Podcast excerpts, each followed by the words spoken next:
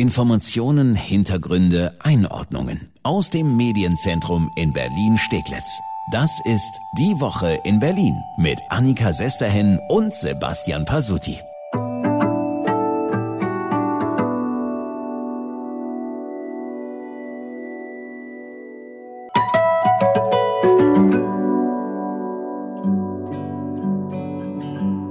Na, Pasuti, bist du gut zur Arbeit gekommen diese Woche? Du, für mich war äh, es gar nicht so schwer irgendwie. Äh, wir sind ja alle doch ziemlich Bahnstreik erprobt, wir Berliner. Und äh, irgendwas fährt ja glücklicherweise in Berlin immer. Muss schon Blitzeis, Stromausfall, Streik zusammenkommen, dass BVG und S-Bahn nicht mehr fahren. Also ich bin mit der BVG ganz gut hingekommen zur Arbeit. Ja, stimmt auch wieder. Ich, hab, ich fahre ja Fahrrad. Ich habe gemerkt, es war sehr voll und es sind sehr viele Menschen Fahrrad gefahren, die sonst eindeutig nicht Fahrrad das, fahren. Das merkt man dann schnell. Es ging etwas langsamer voran als sonst. Egal. Fahrradführerschein machen. Ja. genau. Also, aber erstmal hallo, herzlich willkommen zu unserem Podcast Die Woche in Berlin. Wir fassen ja immer freitags die Top-Themen der Woche für Sie zusammen. Und wir sind zurück aus unserer ja. äh, Sommerpause, die wir vergessen hatten vorher anzukündigen. Egal. Auf jeden Fall, wir starten gleich richtig gut in diese neue Folge mit einem richtig dicken, fetten Bahnstreik. Ja, und da feiert jemand ein äh, Comeback, den haben wir seit ein paar Jahren nicht erlebt. Die GDL, beziehungsweise deren Chef Klaus Weselski, ja, ist ja ein richtig mhm. prominenter Mann inzwischen. Die Älteren von uns werden sich auch erinnern, äh, wir beide auf jeden Fall. 2014, 2015 neunmal hat die GDL, beziehungsweise die Lokführer haben damals innerhalb von neun Monaten neunmal Mal gestreikt, teilweise sechs Tage am Stück, also fast eine ganze Woche.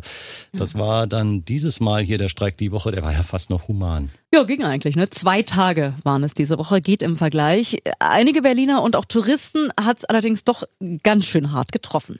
Ich komme vom Dorf noch in die Stadt, aber in der Stadt geht es dann schleppend weiter. Also wir wollten oder wollen immer noch heute noch nach Italien weiterfliegen sind heute früh in Thüringen gestartet, in Jena. In Leipzig hat der Zug dann geendet, weil es keinen weiteren Lokführer gab.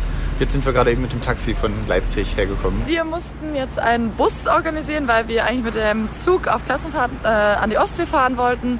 Klar, es war sehr kurzfristig und ähm, wenn dann in meiner Situation noch 30 Schülerinnen und Schüler dranhängen, ist es natürlich ärgerlich, aber gut, man muss das Beste daraus machen. Äh, warte mal nochmal noch mal zurück. Klassenfahrt? Wir sind doch gerade erst in die Schule gestanden, aber gut, vielleicht ist das. Äh, Geht gleich richtig ja. los, ist doch schön. Egal, auf jeden Fall so ein Bahnstreik, ob Klassenfahrt oder zur Arbeit, ist nie ein Zuckerschlecken. Ja, auf der anderen Seite müssen wir aber auch sehen, wie die Situation der Lokführer ist und wofür die das eigentlich machen, warum die streiken. Und weil nicht jeder einen Lokführer in der Familie oder im Freundeskreis hat, haben wir mit einem gesprochen, der in Brandenburg Regional-Expresszüge fährt. Der Mann heißt Roland Panitzke, GDL-Lokführer. Der hat diese Woche gestreikt. Wir haben ihn erstmal gefragt, warum er auf die Straße geht. Klar, es geht ihm ums Geld, denn sein Arbeitstag ist hart. Viele können sich das nicht vorstellen, dass wir zu allen Tages- und Nachtzeiten Dienstbeginn oder Dienstende haben. Nicht wie man das klassisch kennt von 6 bis 14, 14 bis 22, sondern ich kann auch 3.11 Uhr Dienstbeginn haben oder 1.27 Uhr oder 2.18 Uhr Feierabend und das in einem sehr unregelmäßigen Rhythmus und das ist schon sehr anstrengend. Es geht aber eben nicht nur ums Geld. Panitzke möchte auch, dass er Berufs- und Privatleben besser organisieren kann, die klassische Work-Life-Balance. Wo anderen feiern gehen, gehen wir halt arbeiten. Und unser Dienstplan nimmt auf meine privaten Sachen kaum Rücksicht.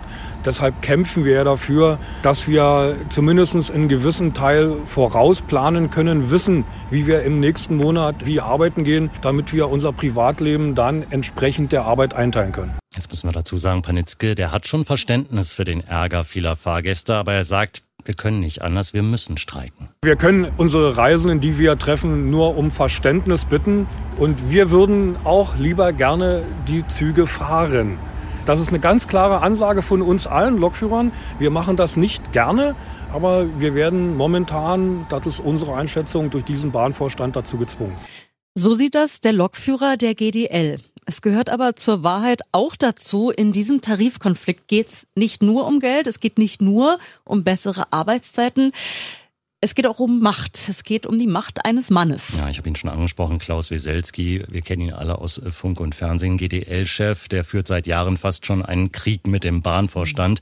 Das hat er diese Woche mal wieder mit deutlichen Ansagen unter Beweis gestellt. Wer den Arbeitnehmern in die Taschen greifen will und sich selbst schamlos bedient, der hat eine Antwort verdient, wie wir sie geben werden. Ja, in die Tasche greifen ist die eine Sache, aber es geht auch um den Konflikt im Allgemeinen, um die Zukunft der nämlich kleineren Gewerkschaft GDL. Der droht nämlich das aus. Es schwebt über diesem Tarifkonflikt ein Wort und dieses Wort heißt Tarifeinheitsgesetz. Ja, dieses Gesetz, das die Bahn anwenden will, das besagt, dass in einem Betrieb der Tarifvertrag mit der Gewerkschaft gilt, die unter den Mitarbeitern die meisten Mitglieder hat und das ist bei der Bahn nicht die GDL, sondern die Eisenbahnergewerkschaft EVG. Die GDL droht da also so ein bisschen zur lahmen Ente im mhm. Bahnkonzern zu werden, denn wenn sie keine Tarifverträge mehr aushandeln kann, dann werden sich Lokführer und andere Mitarbeiter fragen, warum sie überhaupt noch in der GDL sind und nicht in die EVG wechseln, wenn die wenigstens über mehr Geld und so weiter verhandeln kann. Bisher also eine lahme Ente, aber noch eine ganz schön laute lahme Ente, muss man sagen. Es ist ein harter Machtkampf. Fortsetzung folgt eventuell schon nächste Woche, dann will nämlich die GDL entscheiden, ob weiter gestreckt wird.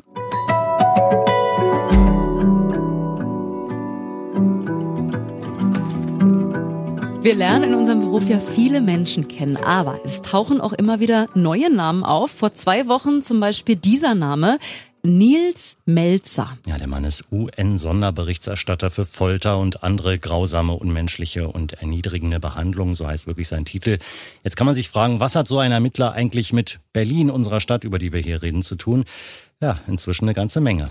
Ja, leider. Dieser Nils Melzer hat vor zwei Wochen ein Video auf seinem Twitter-Kanal gepostet und darüber geschrieben, kann jemand meinem Büro Einzelheiten oder Zeugenaussagen zu diesem Vorfall vermitteln und ob bereits eine offizielle Untersuchung eingeleitet wurde. Jetzt müssen wir natürlich erstmal dazu sagen, was ist auf dem Video zu sehen. Es zeigt die Querdenken-Proteste vorletztes Wochenende hier in Berlin und zwar eine ganz bestimmte Szene unter den Linden. Ich beschreibe mal nur, was diese 28 Sekunden Video da zeigen. Da stehen mehrere Polizisten. Es sieht so aus, als ob sie eine Polizeikette bilden, eine Absperrung. Dann kommt eine Frau ins Bild, will an dem Polizisten, der ganz links in der Kette steht, vorbeigehen. Der Polizist packt sie am Hals und wirft sie zu Boden. Ja, solche und andere Videos haben dazu geführt, dass bei der Polizei inzwischen hunderte Anzeigen gegen Beamte eingegangen sind, wegen Polizeigewalt bei den Querdenken-Protesten. Häufig trägt es sich dabei um dieselben Videos. Ja, und darauf angesprochen hat sich diese Woche auch Innensenator Geisel zu den Videos und den Anzeigen geäußert und er sagt, nicht jedes Video zeigt die ganze Wahrheit. Da ist an einer Stelle ein Polizist, der auf einem Demonstranten kniet und den Kopf mit den Knien fixiert. Und trotzdem schlagen auf diesen liegenden Demonstranten noch weitere Polizisten mit Faustschlägen ein. Es sieht aus wie überbordende Gewalt. Was auf dem Video nicht zu sehen ist, ist, dass der fixierte Demonstrant den Polizisten in den Oberschenkel beißt. Ja, wer schon mal einen menschlichen Biss abbekommen hat, der weiß, das kann richtig dolle wehtun. Und Geisel hat noch ein anderes Beispiel. Da sieht es aus einer Perspektive so aus, als würde ein Polizist einer liegenden, auf dem Boden liegenden Demonstrantin gegen den Kopf treten. Aus der anderen Perspektive gefilmt sieht man sehr wohl, dass der Polizist über den Kopf der, der liegenden Demonstrantin hinwegtritt, um ihn gerade nicht zu berühren. Ja, nicht jedes Video zeigt also die Wahrheit, aber zur Wahrheit gehört auch, und das hat Geisel auch zugegeben, es gibt Videos, da sagt die Polizei selbst, das könnte unverhältnismäßige Gewalt durch unsere Beamten oder Beamte aus anderen Bundesländern gewesen sein. In diesen Fällen soll es dann auch Strafanzeigen gegen die Polizisten geben. Ja, und da wären wir wieder bei dem Herrn, über den wir vorhin geredet haben, bei Nils Melzer, der untersucht mittlerweile diese Videos auf eben Polizeigewalt. Und weil diese Sache jetzt richtig hohe Wellen schlägt, hat sich Geisel diese Woche mit Melzer getroffen. Ich habe Herrn Professor Melzer versichert, dass er alle Informationen, die er haben möchte, bekommt, dass er die Ausbildungskonzepte der Polizei bekommt, dass er die entsprechenden Einsatzunterlagen ähm, zur Verfügung gestellt bekommt, dass er Ansprechpartner bei der Berliner Polizei bekommt, um genau so etwas abzugleichen, weil wir das größte Interesse selber daran haben, dieses Narrativ von Polizeigewalt zu widerlegen. Wir sind auf jeden Fall gespannt, was da rauskommt bei diesen Ermittlungen des UN-Sonderberichterstatters. Nächste Woche wird er wohl seinen Bericht an die Bundesregierung über diese Vorfälle bei den Protesten schicken. Schauen wir mal.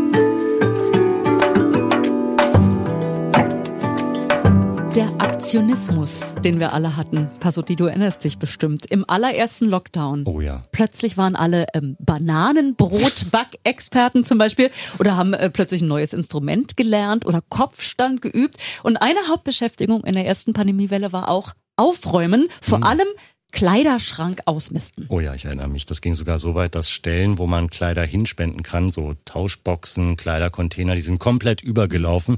Einige Organisationen hatten da auch gebeten, bitte äh, hört mal auf, uns eure ganzen Klamotten zu bringen. Es ist einfach zu viel.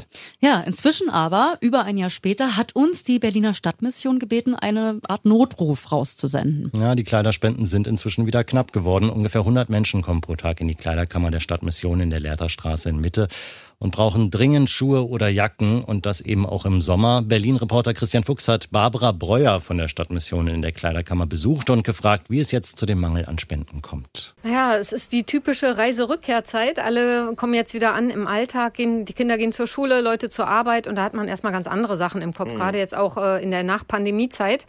Ähm, da sortieren die Leute keine Sachen aus und spenden nichts, sondern kriegen erstmal ihren Alltag auf die Reihe ja. und das kriegen wir echt zu spüren. Ja. Was fehlt denn jetzt gerade hier? Die Bügel sind ja alle alle leer. Ja, also so langsam wird es kälter, es wird draußen frisch, ne? man merkt das auch schon, es wird feucht und herbstlich und da fehlen tatsächlich so Übergangsklamotten. Also Sommersachen, T-Shirts und so sind wir ganz gut ausgestattet, aber so langsam brauchen wir wieder Schuhe, Turnschuhe, Hoodies, wärmere Sachen, Übergangsjacken. Das wäre total toll. Ja, und es gibt noch ein anderes Problem. Anscheinend ist es nämlich so, dass Frauen öfter ihren Kleiderschrank ausmisten als Männer. 80 Prozent der gespendeten Klamotten ist eben Damenbekleidung, aber dadurch entsteht eine riesige Schieflage, denn es gibt viel mehr Männer, die in Berlin auf der Straße leben, in der Stadtmission Hilfe suchen. 80 Prozent nämlich der Besucher in der Kleiderkammer, das sind Männer. Ja, vor allem Schuhe und auch Socken in den Größen 40 bis 50 werden gebraucht und eben die berühmten Übergangsklamotten für die kälter werdenden Nächte. Also Pasotti, ich würde mal sagen, ran an deinen Schrank, oder? Ja. Ausmisten. Ja, und alle, die zu Hause Männerklamotten noch haben, gern mal durchschauen. Vielleicht ist ja was dabei, was man entbehren kann. Und diese natürlich immer gut erhaltenen Klamotten, die kann man dann abgeben, Montag bis Freitag, direkt da in der Lehrter Straße bei der Stadtmission. Das ist auch ganz in der Nähe vom Hauptbahnhof. 8 bis 18 Uhr geht das. Und falls es Sie nur danach Zeit haben, auch kein Problem. Steht nämlich direkt davor auch so ein Sammelcontainer am Wochenende. Da kann man dann auch einfach die Sachen reinwerfen. Danke, dass Sie reingehört haben in unseren Podcast Die Woche in Berlin. Und wir hören uns bald wieder. Unseren Podcast gibt es jede Woche neu. Immer freitags fassen wir die Top-Themen der Woche für Sie zusammen. Das finden Sie überall, wo es Podcasts gibt und auch auf berlinerrundfunk.de und rs2.de. Und wir freuen uns wie Bolle, wenn Sie uns eine gute Bewertung bei iTunes äh, geben oder uns auf Spotify folgen. Danke dafür und bis dahin eine schöne Woche. Bis nächste Woche. Hoffentlich ohne Streiks.